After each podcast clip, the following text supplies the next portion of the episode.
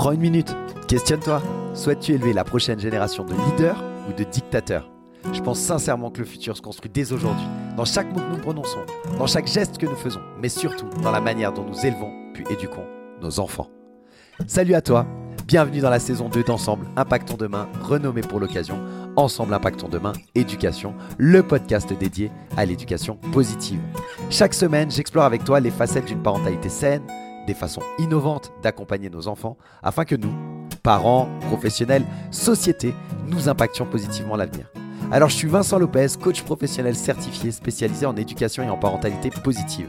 Je suis passionné par l'humain, par l'éducation et l'importance de relations familiales saines et constructives.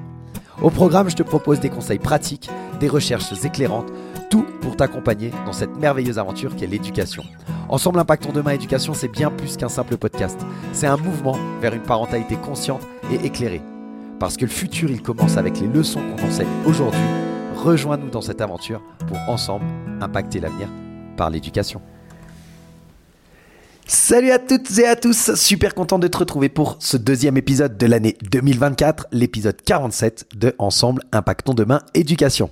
Alors aujourd'hui, on va plonger dans un sujet qui touche chaque parent et chaque professionnel euh, qui travaille avec des enfants, et même euh, de manière plus large d'ailleurs, la gestion de l'échec et de la frustration chez ces petits bouts. Alors, tu sais, ces moments où, tout part en cacahuète, euh, où, rien ne se passe comme tu l'avais prévu, ni pour toi, ni pour eux, eh bien, comment est-ce qu'on peut les aider à transformer ces expériences-là en leçons de vie finalement assez précieuses? On va explorer ensemble comment nos enfants y font face euh, aux défis et aux déceptions, et surtout, on va euh, essayer de voir comment on peut les accompagner pour qu'ils apprennent à rebondir. C'est un thème qui nous touche tous, et je suis sûr que tu y trouveras eh plein d'astuces, plein de stratégies pratiques pour aider tes enfants à devenir plus forts plus résilient. Je vais partager avec toi des conseils concrets, des histoires, des techniques euh, qui ont fait leurs preuves. Donc que tu sois en plein dedans avec tes enfants ou, simplement euh, curieux de savoir comment euh, mieux les accompagner, eh bien cet épisode est fait pour toi, c'est certain. Alors comme d'habitude, installe-toi confortablement, prépare-toi pour un échange chaleureux et plein de découvertes. N'oublie pas, moi je suis là pour, pour échanger avec toi, donc n'hésite pas à partager tes expériences et, tes questions. Et ensemble, pardon, eh bien on va faire en sorte que chaque petit échec devienne une grande victoire pour nos enfants. C'est parti pour ce nouvel épisode riche en apprentissage. Alors, on y va, on va parler de la frustration. Ça peut paraître assez surprenant, mais en fait, la, frustration, bah, c'est un super outil pédagogique. Je vais t'expliquer comment et pourquoi. Tu sais bien, euh, dans, dans, dans, la vie, euh, tout n'est pas toujours rose. c'est pareil pour nos enfants. Hein. Ils vont rencontrer des obstacles, des déceptions, et c'est normal. Le problème, c'est que nous, en tant que parents ou en tant qu'adultes, de manière générale, euh, notre instinct, il est plutôt de, de, vouloir les protéger, les, les préserver de, de, tout échec, mais en vrai, en réalité, apprendre à gérer la frustration, eh bien, c'est leur donner une, une compétence assez essentielle pour la vie. La frustration, c'est un peu comme un muscle. Si, si tu l'exerces, plus tu vas le travailler, et eh ben plus tu vas devenir fort et plus tu vas euh, le gérer, la gérer plutôt. Et eh bien chez les enfants, la frustration, elle va stimuler la persévérance, la patience et même la créativité. Quand un enfant il fait face à un problème et qui réussit pas du premier coup, bah, il apprend. Il apprend à chercher des solutions, il apprend à, essayer euh, des nouvelles approches, il apprend à ne pas abandonner euh, au premier obstacle, et euh, c'est ce qui va l'aider finalement à développer bah, sa résilience, cette capacité à, rebondir après un échec. Je vais te donner un exemple. Imagine, tu vois, quand les enfants ils sont en train de jouer avec une tour de, Lego. Tu sais, ces blocs qu'on assemble. Bref, eh bien, il empile, il empile, et puis d'un seul coup, paf, la tour, elle s'effondre.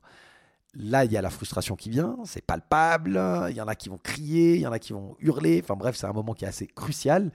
Et si on intervient tout de suite, nous, euh, en tant qu'adultes, pour reconstruire la tour euh, pour lui, bah, on lui enlève en fait cette opportunité d'apprendre. Alors que si on le laisse faire, il va persister, il va essayer différentes méthodes, et non seulement il va réussir à construire sa tour, mais en plus, il va apprendre euh, l'importance de persévérer. Donc, c'est hyper important de le laisser échouer. C'est la même chose euh, pour tout. Par exemple, euh, euh, je prends souvent cet exemple-là parce qu'il est assez frappant. tous les adultes, ou disons la très très très très grande majorité, ils ont appris à marcher. Pour apprendre à marcher, ils se sont cassés la figure assez souvent. Alors on s'en rappelle pas, hein, mais on est tombé entre 1500 et 2000 fois avant de réussir à marcher. Pareil quand euh, tu fais du vélo, bah, c'est la même chose. Euh, euh, quand, tu tombes, tu te fais un peu mal aux genoux, ils sont peut-être un peu écorchés, etc. C'est pas top. Mais en fait, bah, à chaque essai, bah, tu apprends comment manier ton équilibre, etc. Alors, je ne dis pas qu'il y a besoin forcément de, de, te, blesser. On est d'accord, il n'y a pas besoin de se blesser. Mais euh, nous, en tant que parents, notre rôle, bah, ça va être plutôt euh, d'équiper, je dirais, l'enfant, si je reprends l'exemple du vélo, mais de manière générale, d'équiper l'enfant pour éviter qu'il se fasse trop de bobos mais qui puisse quand même eh bien, apprendre à gérer euh, ses frustrations, quelles qu'elles soient, et apprendre de ses échecs, parce que finalement, si je reviens sur mon exemple du vélo, quelques petites écorchures au genou, ça ça va pas lui faire énormément de mal, on en a tous eu, mais par contre, eh ben, on apprend énormément pour apprendre à les éviter. Donc voilà, en tant qu'adulte, on a un rôle clé à jouer là-dedans. Il ne s'agit pas de laisser nos enfants se débrouiller tout seuls face à leur frustration. Notre rôle, ça va être de les accompagner, ça va être de les encourager et de leur montrer qu'on croit en eux quoi qu'il arrive. Mais c'est aussi de les aider à mettre des mots sur les émotions, euh, à comprendre que bah, c'est OK de se sentir frustré, de se sentir énervé, et qu'après la frustration, eh bien, il y a l'apprentissage et souvent la réussite. Alors, la prochaine fois que tu vois ton enfant euh, confronté à une situation un peu frustrante et que tu as envie de l'aider, eh ben, résiste à cette envie de tout régler pour lui. Encourage-le, soutiens-le, laisse-le expérimenter, euh, euh, laisse-le chercher, laisse-le trouver par lui-même et tu verras, il va développer des super compétences grâce à ça et ce sera un trésor pour toute sa vie. Alors, on va s'intéresser à comment on peut apprendre à nos enfants à la gérer, cette frustration, dès le plus jeune âge. C'est un truc qui est super important et puis qui commence bah, bien avant qu'on le pense en fait, parce que l'éducation finalement c'est un petit peu comme un art. Enfin, c'est un art, moi je trouve. Et donc, euh, bah, chaque petit coup de pinceau compte. Alors, on va parler d'éducation euh, permissive et euh, surprotectrice, parce que c'est un sujet qui revient assez souvent. Et, notamment, je te, partage un livre dans, la description, qui est un livre d'Elisabeth Crary, qui a écrit Les limites de l'amour. Elle est psychologue. Hein. Et elle explique en fait comment une éducation qui est trop permissive ou trop protectrice, elle empêche les enfants de développer des compétences qui sont essentielles, euh, comme la gestion de la frustration. En gros, si on fait tout pour nos enfants et si on leur évite toute protection, enfin toute euh, déception, pardon, si on les surprotège, ben on les prive de l'occasion d'apprendre, de faire face aux difficultés, et à l'inverse, en leur permettant de rencontrer ces défis et, de les surmonter, eh ben on les aide à devenir plus forts et plus indépendants. L'idée, c'est de ne pas les faire vivre dans un monde de bisounours tout le temps. Maintenant, bah, comment on fait concrètement pour, euh, enseigner euh, cette gestion de la frustration? Euh, bah, Tu sais, ce livre dont je t'ai déjà parlé, Le cerveau de, votre enfant, je crois, ouais. et ben, il parle de l'importance de valider les émotions de l'enfant. C'est pas juste de dire arrête de pleurer, c'est plutôt de lui dire ok, je vois que tu es frustré parce que bah, tu n'arrives pas à faire ce puzzle par exemple, parce que c'est difficile. Bah, ça, ça aide l'enfant à comprendre, à accepter ses émotions. Et c'est déjà la première étape pour apprendre ensuite à gérer ses émotions. Un autre truc, bah, c'est d'encourager l'effort. Pas seulement la réussite, mais euh, de parler de manière générale de l'effort qui a été fait. C'est ce qu'on appelle l'état d'esprit de croissance. Euh, Carol Dweck, elle a écrit un super livre qui s'appelle Oser réussir, changer d'état d'esprit, et elle parle de l'état d'esprit de croissance. Elle explique que féliciter l'enfant pour son effort, euh, tu travaillé super dur sur ce dessin, bah, c'est plus bénéfique pour lui euh, que euh, simplement de lui dire t'es super intelligent ou euh, je suis super fier de toi parce que t'es intelligent. En fait, ça l'aide à mieux gérer la frustration et à être plus, plus persévérant lorsqu'on va féliciter son effort.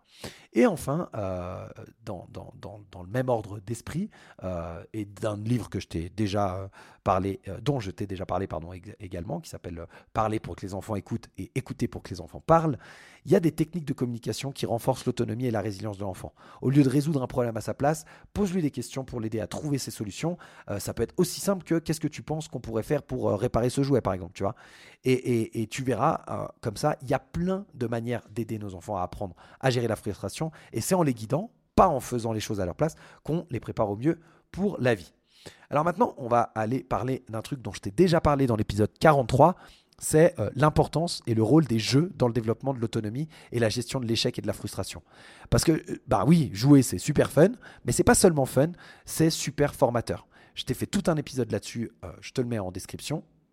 Si tu l'as pas encore écouté, il est super instructif. Et donc dans cet épisode, ben, je te parlais de Stuart Brown qui nous explique que le jeu il est essentiel au développement du cerveau il permet aux enfants d'expérimenter, de tester des limites, d'apprendre de leurs erreurs dans un environnement qui est sûr. Et finalement, bah, c'est une sorte de simulation de la vie euh, grandeur nature. Et en fait, pour imager ça, si tu veux, prends un, jeu de société. C'est assez génial pour, euh, pour, gérer la frustration parce que quand tu fais des jeux de société, tu passes un super moment avec, euh, avec tout le monde. tu vois, tu joues, il y a des rires, etc.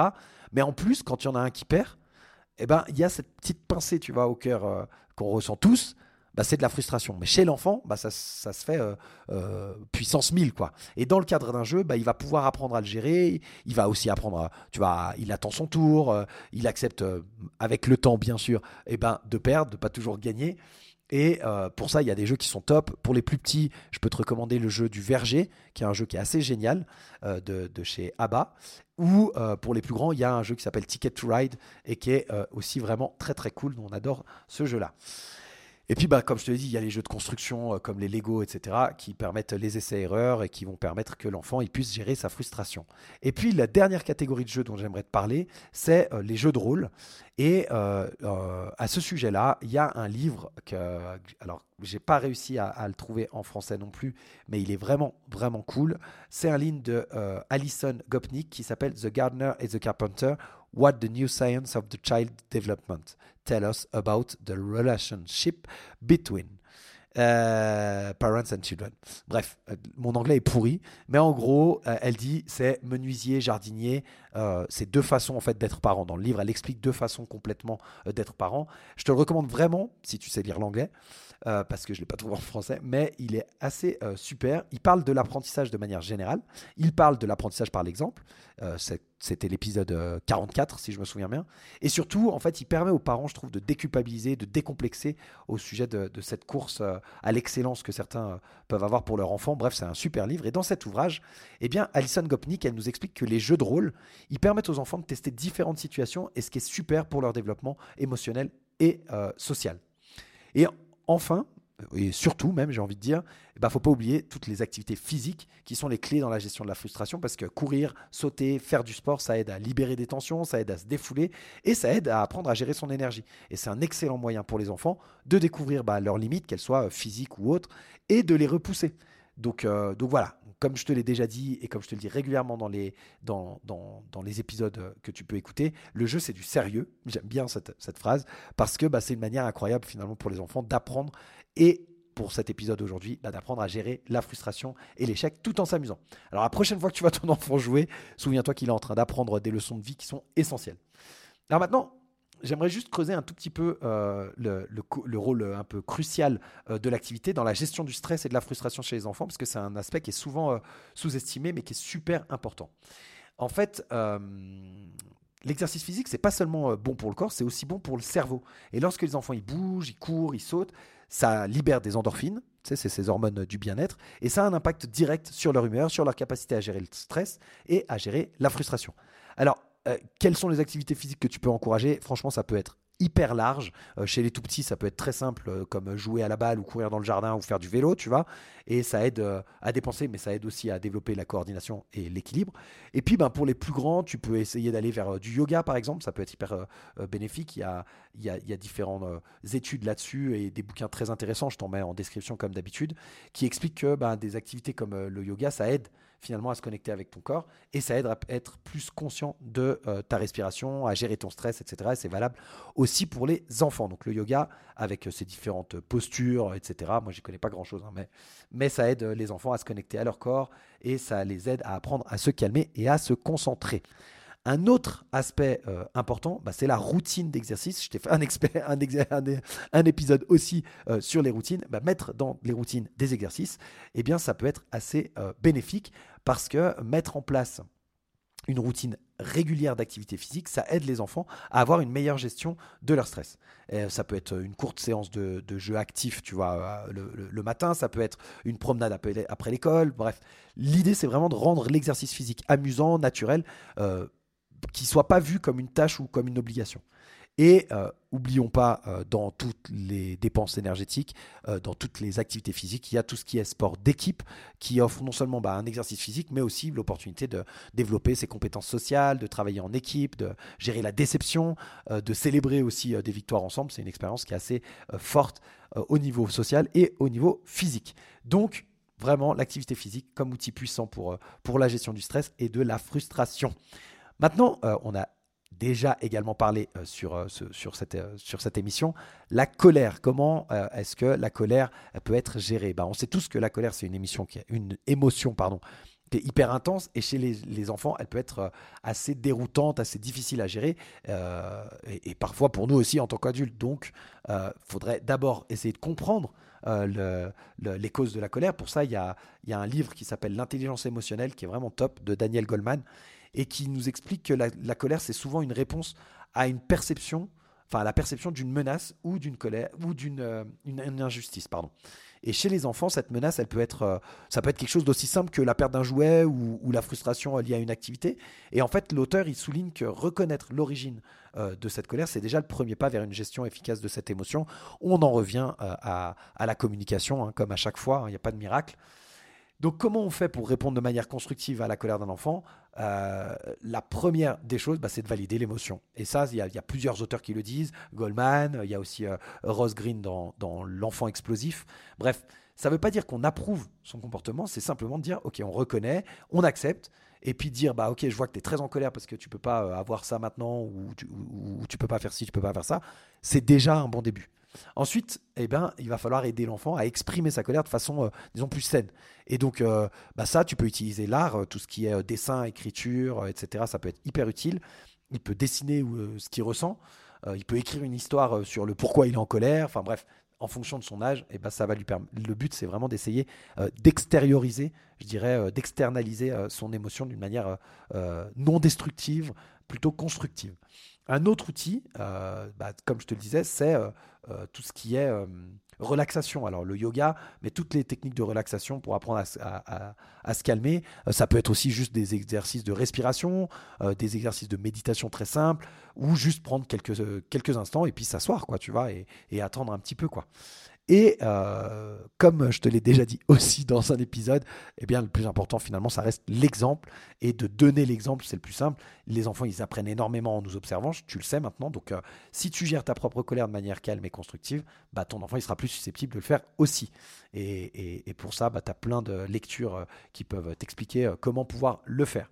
Donc comprendre, gérer la colère de tes enfants, ça demande de la patience, ça demande de l'empathie, ça demande euh, une bonne dose de, techniques euh, éducatives, mais ça demande surtout bah, à se connaître soi et puis à essayer de le pratiquer soi-même. Alors voilà, on arrive bah, à la fin de cet épisode passionnant. Aujourd'hui, on a exploré ensemble l'importance de la frustration dans le développement de, nos enfants. On a vu euh, comment ces expériences, même si elles sont difficiles, eh ben, elles sont essentielles finalement pour, apprendre la résilience, la persévérance, la créativité, etc. J'ai essayé de te partager des conseils, des, stratégies pour que tu puisses les accompagner dans ces moments-là en les guidant vers l'apprentissage et vers leur croissance personnelle. Je te remercie d'avoir écouté jusqu'à maintenant. J'avais prévu de te parler de la peur de l'échec. Mais ben, pour éviter un nouvel épisode un peu long, je te propose de te retrouver la semaine prochaine et on explorera ensemble eh bien, comment cette peur elle impacte nos enfants et comment on peut les aider à la surmonter pour qu'ils puissent s'épanouir pleinement. Je te souhaite une très belle semaine et je te dis à la semaine prochaine. Bye bye.